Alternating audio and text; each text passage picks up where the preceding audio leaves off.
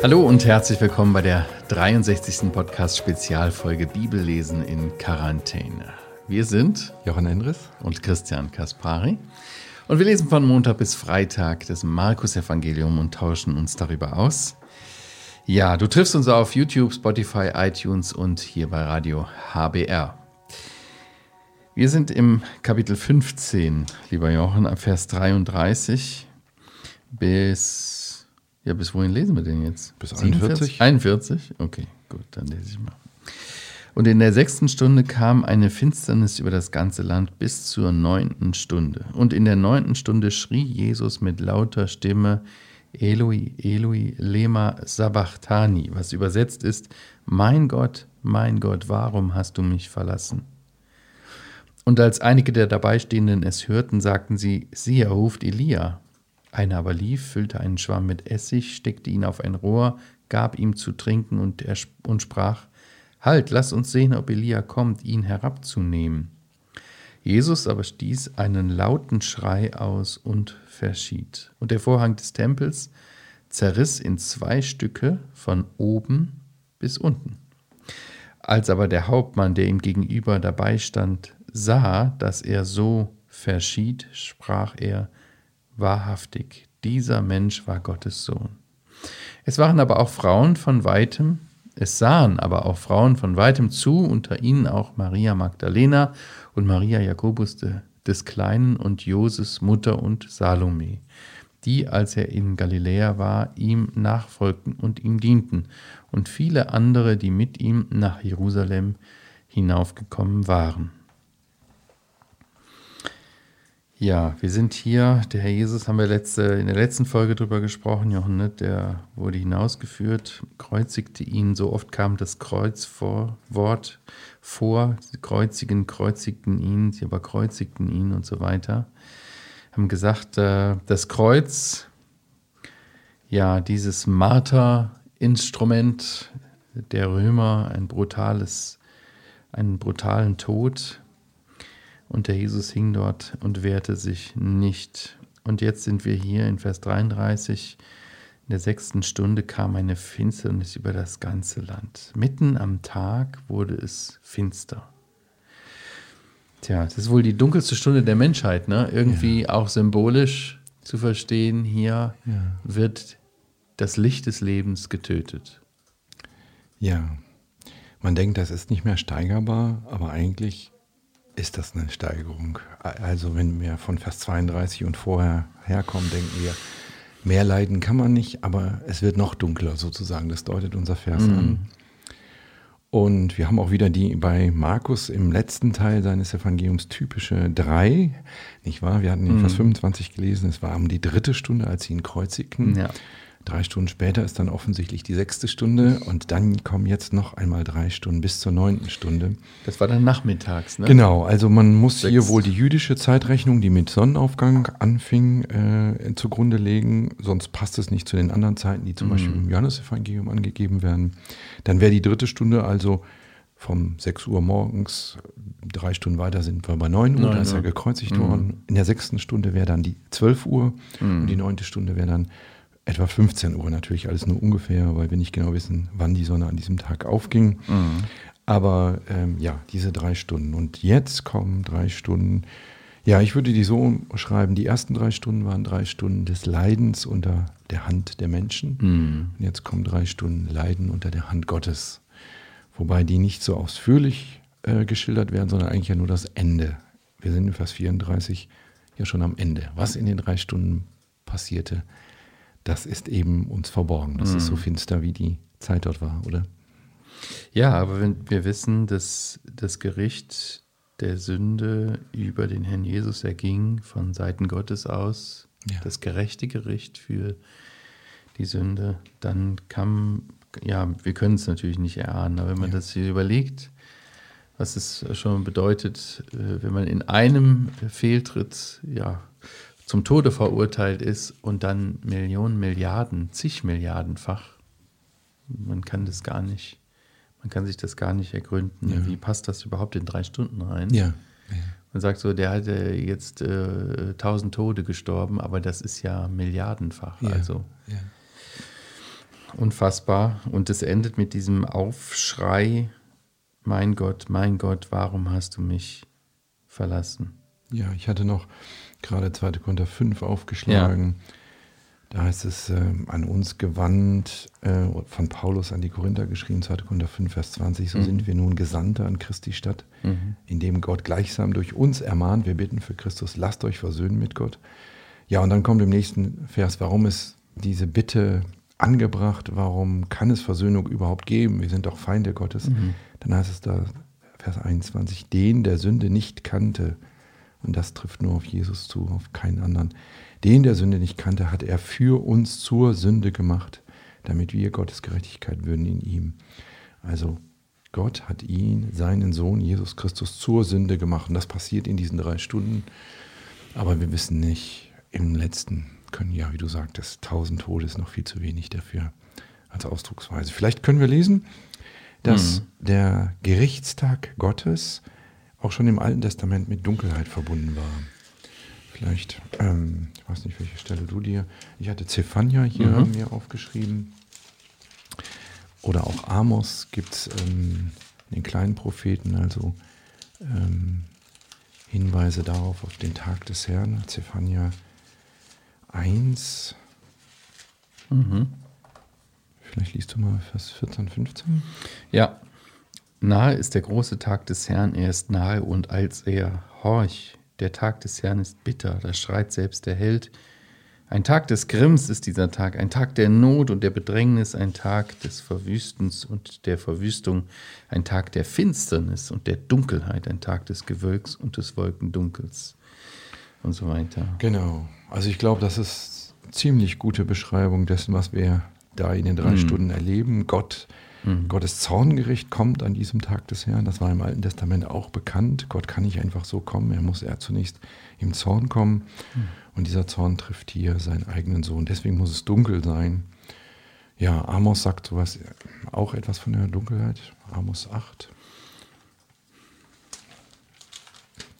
Und viele andere Stellen auch im Jesaja, aber vielleicht können wir noch diese, weil es so eine Vorhersage wieder ist, die sich tatsächlich erfüllt So hat. erfüllt, ne? Mhm. Ja. Amos 8, Vers 9. An jedem Tag wird es geschehen, spricht der Herr. Da lasse ich die Sonne am Mittag untergehen und bringe Finsternis über die Erde am lichten Tag. Ja, ich Ja. wandle das Fest der Trauer und so weiter, Totenklage. Ja, das am Mittag. Genau, geschieht. normalerweise, wenn die Sonne am höchsten steht, also von 12 bis 3 Mhm. hatten wir gesagt etwa, ja, dann müsste es ja hell sein, aber es war dunkel. Mhm. Alle vier Evangelisten berichten davon. Keiner erklärt das. Keiner sagt, ja, da war irgendwie eine Sonnenfinsternis oder irgendwie sowas. Jeder Evangelist sagt, dass das ein übernatürliches Eingreifen Gottes war, dass Gott sozusagen den Vorhang zurückzieht, dass da keiner hineinblicken kann, was dort in den Stunden der Dunkelheit am Kreuz geschah. Ja, aber es ist für mich auch schon, äh, schon hier eine beginnende Rechtfertigung unseres Herrn, Ja. in dem, was an Zeichen geschieht. Ne? Ja. dass äh, Gott hier eingreift und die Dinge wirkt und äh, obwohl er ja sich strafend von ihm abgewandt hat, denn er sagt hier, mein Gott, mein Gott, warum hast du mich verlassen? Ähm, das ist ja für uns auch ganz schwierig zu verstehen. Ne? Wie, kann, wie kann der Jesus äh, Sohn Gottes sein und dann sagen, Gott hat sich abgewendet? Welche Rolle spielt der Vater? Welcher Gott? Wer ist der Richter? Also das ist ein bisschen schwierig auseinanderzuhalten für unser begrenztes Gehirn. Aber es ist so, wie er es sagt hier. Ja. Er war verlassen von Gott und Menschen. Ein Mann, der Schmerzen mit Leiden vertraut. Ja. Auch wieder ein Zitat, du hattest das letzte Mal schon gesagt, diesmal Psalm 22, Vers 1, wo der ja genauso anfängt. Manche Leute haben gesagt, ja, aber Psalm 22, Vers 1, das ist doch das, was David empfunden hat. Das stimmt, er wird sich vermutlich verlassen von Gott gefühlt haben. Aber in der Bibel heißt es auch, dass niemand, der dem Herrn an sich anvertraut, jemals verlassen sein wird. Wir können zwar so empfinden, aber wirklich verlassen werden wir nicht sein. Aber für den Herrn Jesus traf das zu, dass er von Gott verlassen war, auch wenn wir das nicht wirklich verstehen können. Wir können dann so sagen, als Mensch ist er von Gott verlassen, aber er ist gleichzeitig Gott. Ja, da glaube mhm. ich, sollten wir besser zu schweigen, als Formulierungen zu suchen. Wie kommen die Leute darauf, dass, er meinen, dass sie meinen, er hätte Elia gerufen? War das einfach schwer zu verstehen? Aber er ruft ja mit lauter Stimme. Genau. Konnten sie das nicht einordnen? Das sollten wir festhalten. Das ist hier auch der zweite Ausruf, ist mit lauter Stimme, was sehr überraschend ist, weil alle Kreuzjungs- äh, Beschreibungen beschreiben ja, dass die Menschen vor allen Dingen an der Luftnot, hat das genau. das letzte Mal sagt, litten, sich also aufrichten mussten und wenn ich so schwer Luftnot habe, dann schreie ich nicht. Es sei denn, hier stirbt einer nicht, weil er unter den Folgen der Kreuzigung stirbt, sondern weil er sein Leben gibt. Ja, ich glaube schon, dass es zu verstehen war. Es gibt zwei Auslegungen dazu, dass das alles auch wieder Spott ist, mhm. dass sie sehr wohl verstehen. Also zumindest Juden mhm. müssen das verstanden haben. Sie kannten den Psalm 22 und die wussten auch, dass Eloi nicht dasselbe ist wie e- Elia. Ja, also das kann man dann schon mhm. unterscheiden. Aber für einen Römer wäre es vielleicht, klingt so ähnlich, aber wie sollte ein Römer auf die Idee kommen, dass er Elia ruft? Ja. Also es ist ein bisschen schwierig zu verstehen, wie sie darauf kommen. Vor allen Dingen, wo ist Elia? Also ich meine, der war ja eh nicht zu holen. Was soll das? Es muss irgendwie ein Ja, wobei Elia ja immer die Figur ist, die auch mit Johannes dem Täufer in Verbindung gebracht wurde. Auch gewisse, wir hatten ja damals darüber gesprochen, mhm. als wir an den Stellen waren, dass erst Elia kommen muss, dann muss, kommt der Messias. Aber das macht hier nicht so ganz viel Sinn. Nee. War das Verwirrtheit? War das Spott? Ähm, es ist auch nicht so ganz klar, wieso läuft er jetzt und holt einen Schwamm und gibt ihm zu trinken. Mhm. Es gibt zwei Auslegungen, die ich dazu gehört habe. Die eine ist, das war eben auch weiter Spott. Ähm, wenn der sich weiter so blamiert mit dem, was er hier ruft, mhm. äh, dann lass ihn doch noch was trinken, dann kann er noch ein bisschen besser rufen, sozusagen. Oder war es, dann doch Mitleid, mhm. dass man die Worte doch verstanden hat, gesagt, äh, lass uns wenigstens noch ihm etwas zu trinken geben. Aber dieses zu trinken war ja, das war ja auch, also mit Essig, genau. Ysop, das war ja auch äh, genau. zur Betäubung auch gedacht. Ne? Ja, oder? oder eben auch, ja, also wenn ich Essig trinke, dann habe ich noch mehr Durst, ja, vielleicht sogar mhm. im Quälenden gemeint. Also es gibt diese beiden Auslegungen, man weiß nicht ganz genau, wie es gemeint mhm. war, war es eher ähm, eine Barmherzigkeit oder war es genau das Gegenteil? Mhm. Aber so stirbt kein Mensch, wie du schon sagtest. Ne? Der erste Schrei, wo er das ausruft, aber dann haben wir hier Vers 37 gelesen, Jesus aber stieß einen lauten Schrei aus und verschied. Also das ist wirklich, äh, man bestimmt ja selbst nicht den Zeitpunkt, wann man das Leben aushaucht und den letzten genau. Abend zu tun. Und da tut man das ganz sicherlich mit einem Schrei. Also es zeigt hier genau, was der Jesus auch von sich gesagt hat. Im Johannesevangelium lesen wir das, ne? Ja. Dass er selber das bestimmt, wann er das genau. Leben gibt, wann er das Leben lässt. Genau. Ne? Er ich habe der, Macht, Vollmacht darüber, mein Leben zu geben und mein Leben wiederzunehmen. Genau. genau. Und im Johannesevangelium wissen wir ja sogar, was er geschrien hat. Dass er geschrien hat, es ist vollbracht. Ja. Also das ist kein Schrei, wie ich schreie zum Schluss nochmal in all meinem Zorn oder in all meiner Verzweiflung, sondern das ist ein Schrei des Sieges. Es ist vollbracht, ja. Tetelestai. Ja. Und dann hat er nach Lukas noch äh, laut gesagt, dass er seinen Geist übergibt und ist gestorben. Mhm. Also das waren seine letzten Worte. Markus typischerweise nennt ihn mhm. hier nicht, aber es ist mhm. ein Siegesschrei, kein ja. Verzweiflungsschrei. Ja, und dann ist der, das ist auch das sicherlich das Beeindruckende, weil dieser römische Hauptmann, hartgesottener Typ sicherlich, hat so jemand, hat so noch nie jemand sterben sehen. Ne? Er ist so äh, perplex und beeindruckt hier, äh, dass er wirklich diesen Ausspruch tut. Wahrhaftig, dieser Mensch war Gottes Sohn. Und das, ja. das finde ich auch, ist auch so ein Punkt. Also wir haben die Dunkelheit ja. zur Mittagszeit. Ja. Wir haben, äh, wir haben diesen, äh, diesen Vorhang, der zerrissen, haben wir noch gar nicht drüber gesprochen, ne? Vers genau. 38, der Vorhang, der zerrissen wird, auf eine ganz eigenartige Weise. Das war ein Riesending. Normalerweise würde von, von unten nach oben reißen, aber der ist von oben nach unten. Mhm. Und wir haben den Hauptmann, der äh, hier dieses Zeugnis ausspricht. Und wir sehen in diesen drei Dingen auch schon, Gott greift ein in die Natur. Ja. Und er gibt dieses Zeichen. Ne? An, ja. an anderer Stelle sehen wir auch noch, dass äh, Erdbeben da waren. Ja. Ähm, also Gott greift hier ein und Gott bekennt sich zu diesem Jesus Christus. Und wenn wir jetzt wieder aus der Sicht der ersten Leser das mhm. einmal betrachten, sie wurden von Römern verfolgt. Ja. Die, der römische Staat ähm, war gegen die Christen eingestellt und sie leiden jetzt. Und dann sehen sie, der Sieger von Golgatha, der hat sogar einen römischen Hauptmann, einen hartgesottenen Menschen, hast du gesagt. Mhm. Äh, der fiel auch noch nicht um, als die drei Stunden der Finsternis waren. Der fiel ja. wirklich erst um, als er dann noch sah, wie mhm. er schreit und wie mhm. ähm, ja, den Tempelvorhang, das wir der vermutlich nicht gesehen haben, nur später vielleicht erzählt bekommen haben. Der ist Er sagt wahrhaftig, und das ist das größte Zeugnis, Mhm. was wir im Markus-Evangelium hier zum Schluss finden. Wahrhaftig, dieser Mensch war Gottes Sohn. Auch, dass für ihn das kein Widerspruch ist, Mhm. beides in einem Wort zu sagen. Mensch und Gottes Sohn. Ja. Womit wir so viel Schwierigkeiten haben, sagen, können wir nicht so richtig erklären. Dem ist das plötzlich klar, dass er Mhm. das alles sieht, ja. mir vorstellen, dass, das, dass der auch äh, mit einer da, derjenigen war, die als erst dazu der Gemeinde dazu kam. Ne? Ja, ja, Ja. könnte ich mir auch gut vorstellen. Ja, der, der Vorhang, Der Vorhang, der genau. ist, genau. Ich habe mal hier unser äh, Darum Osternheft mitgenommen. Ja, sehr äh, gut. ja, das ist jetzt nicht die richtige Zeit, aber da hatten wir eben auch den Tempel ähm, aufgezeichnet, dass man, damit man das nochmal so sieht, dass der Tempel aus einem Vorhof bestand, einer Vorhalle. Mhm. Dann kam das Heiligtum und dann kam das sogenannte Heilige des Heiligen, manchmal Allerheiligstes genannt.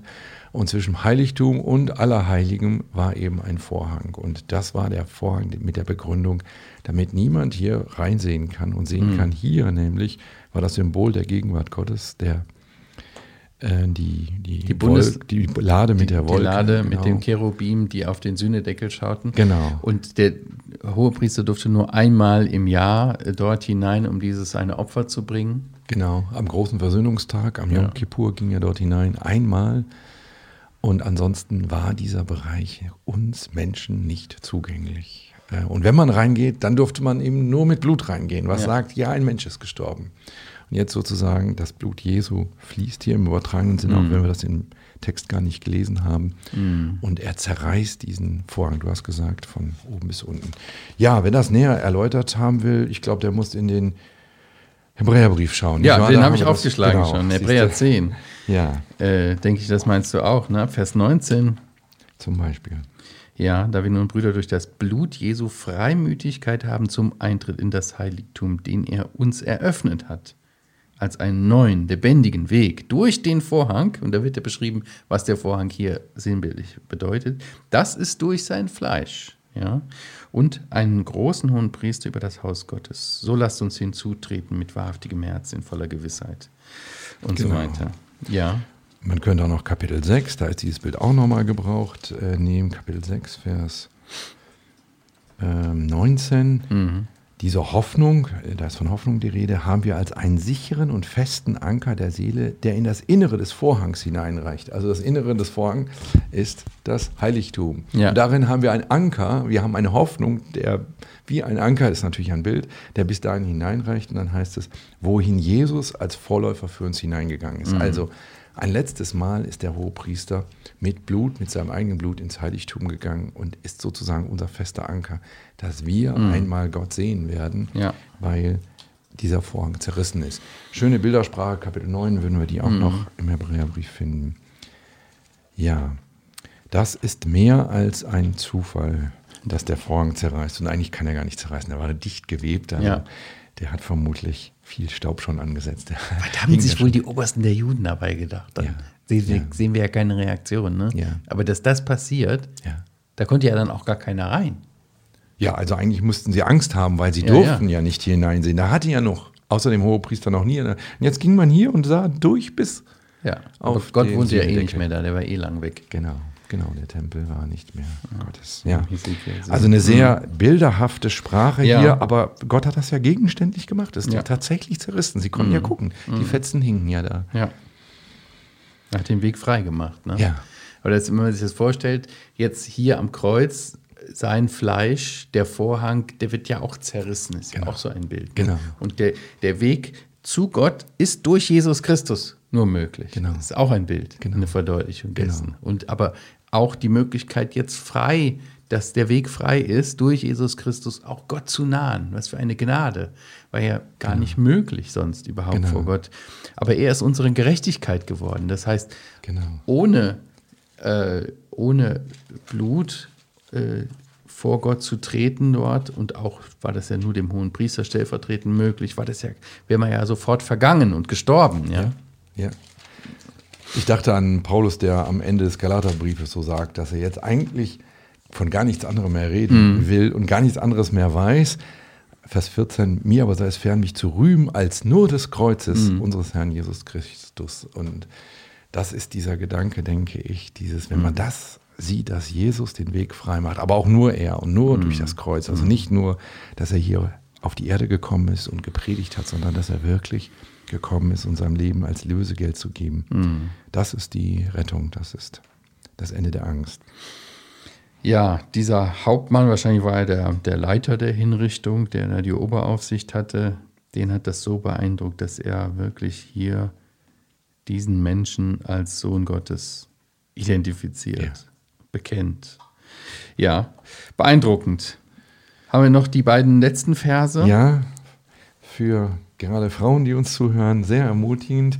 Ja. Ähm, es sind wieder drei Frauen, die er nennt, aber er sagt Ja. was, es waren unter anderem. Also er bleibt bei seiner Zahl drei. Du hast was, zum, genau. was gemalt. Also eigentlich sind es vier Frauen, Ja. wenn man die drei Berichte in Matthäus, Markus und Lukas zusammennimmt. Alle drei nennen Maria Magdalena. Mhm. Dann nennen, er nennt nur Johannes die Maria, die Mutter Jesu. Mhm. Wir wissen, sie stand am Kreuz. Dann nennen alle eine Maria, die Mutter von Jakobus und Ich halte mal hoch, weil das kommt immer an dein Mikrofon. Ah, ne? Dann rappelt das so. Ich halte Ja. das mal so für dich. So, jetzt kannst du. Ha, danke. Also die Maria, die Mutter von Jakobus und Joses. Bei uns steht noch dabei, dass der Jakobus auch der Kleine genannt wurde. Und im Johannesevangelium heißt sie die Frau von Klopas. Aber das scheint dieselbe Maria zu sein. Also drei Marias stehen dort am Kreuz. Und im Matthäus heißt sie die Mutter von den Zebedeus-Söhnen, also die Frau des Zebedeus. In ähm, Johannes 19 heißt sie Maria, die, äh, die Schwester von Maria, der Mutter Jesu. Also sie ist die ähm, eine Verwandte von Maria, also die- Zebedeus-Söhne, Jakobus und Johannes sind Verwandte, Cousins von ähm, Jesus. Und hier heißt sie eben Salome. Das muss die Salome sein, äh, die hier genannt ist. Vier Frauen sind dort. Maria, Maria und Salome. Genau, drei Marias und eine Maria, Salome. Maria, Maria und Salome. Genau. Ja. Also wenn man es zusammennimmt. Ähm, ja, aber welch ein Zeugnis äh, hier, Vers 41, fasst ja so zusammen die Geschichte dieser Frauen. Das steht auch nur in Markus. Die, als er in Galiläa war, also ganz Rückblende, ganz Anfang äh, Markus Evangelium, ihm nachgefolgt sind, ihm dienten und ja, bis zum Kreuz dabei blieben. Du hattest letzte Mal gefragt, ja, warum hebt da keiner Einspruch? Doch, nein, es hat keiner Einspruch erhoben, aber doch, es gab welche, die mit, mitgelitten haben, die mit dabei waren. Und die das nicht sind- mitgespottet haben. Genau, Ja. und das sind diese Frauen ganz besonders. Also Mhm. wer der Bibel Frauenfeindlichkeit unterstellt, der hat Ja. diese besondere Ehre hier völlig übersehen. Das ist Und das zeigt ja auch ihr Verhalten, dass sie äh, ihn wirklich liebten. Sie waren ihm nachgefolgt, äh, sie hatten ihm gedient. Ja, und sie waren hier gekommen, n- nicht ohne Grund. Und wir sehen das später auch, dass sie sich da auch sehr drum kümmern, um den Leichnam dann, ihn auch äh, entsprechend zu behandeln und so weiter. Genau. Vers 47 und 16, Vers 1 nennen, nennen nochmal ihre Namen, einfach um deutlich zu machen, Mhm. Ja. die Zeugen des Todes sind auch Zeugen der Auferstehung. Das ist natürlich viel überzeugender und ein gutes Argument dagegen, dass der Leichnam irgendwie verwechselt wurde. Das werden wir noch sehen. Ja, Ja, aber hier einfach als Ehre auch für diese Frauen, die wirklich ausgehalten von Anfang bis Ende und ihnen gedient haben. Und als Ansporn auch für uns, es ihnen gleich zu machen, oder? ja. Sehr gut. Haben wir noch was dazu diesem Abschnitt? Oder? Ja, wer will den ausschöpfen? Jesus Christus ist für uns gestorben am Kreuz und er ist in dieses Gericht gegangen, in diese drei Stunden. Da können wir, glaube ich, nur schweigen, Ja, staunen. schweigen, staunen und danken. Genau. Danken für Golgatha, danken für das, was er dort getan hat und was wir sicherlich niemals, auch nicht in der Ewigkeit, ermessen können, was das bedeutet hat für ihn. Ja, der Heilige und Gerechte zur Sünde, das hört sich irgendwie so personifiziert an, ne? Ja. gemacht zu werden. Und dieses ganze Gericht Gottes äh, zu ertragen und, und über sich ergehen zu lassen. Ähm, da habe ich, du hast es eben aus dem zweiten Korintherbrief zitiert, äh, ein paar Verse weiter, ähm, äh, spricht der Paulus davon, da wir wissen, dass es äh, äh, furchtbar ist, in die Hände des lebendigen Gottes zu fallen, unversöhnt, ja, weil er ein gerechter Richter ist, Ja. weil er nichts durchgehen lässt. Nicht wie man sich das vorstellen, der alte weiße Opa da, der auch mal ein Auge zudrückt. Nein, Gott ist gerecht und Gott äh, hasst die Sünde und er wird die Sünde richten. Und dieses Gericht ist über ihn gegangen. Ja. Und was das bedeutet haben mag, das können wir gar nicht ergründen. Aber wir können so einen Zeugen hören und mit ihm ausrufen, wahrhaftig, dieser Mensch war Gottes Sohn. Genau, und das ist auch die Ehre, die ihm gebührt, ne, dass wir das ausrufen und sagen und ihn damit groß machen. Ja, egal wo ihr uns hört, äh, ob bei Radio HBR bei YouTube oder bei Spotify, iTunes. Ähm, gerne könnt ihr uns weiterempfehlen. Den Podcast abonnieren, YouTube abonnieren, genau, dann kriegt ihr auch immer die neuesten Videos mit, die äh, wir auf den Kanal hochladen. Wenn euch Bibellesen gefällt, in Quarantäne gefällt, äh, hinterlasst auch gerne einen Kommentar, schreibt uns podcast.heukebach.org. Wir sagen Danke und Tschüss, bis zum nächsten Mal. Tschüss.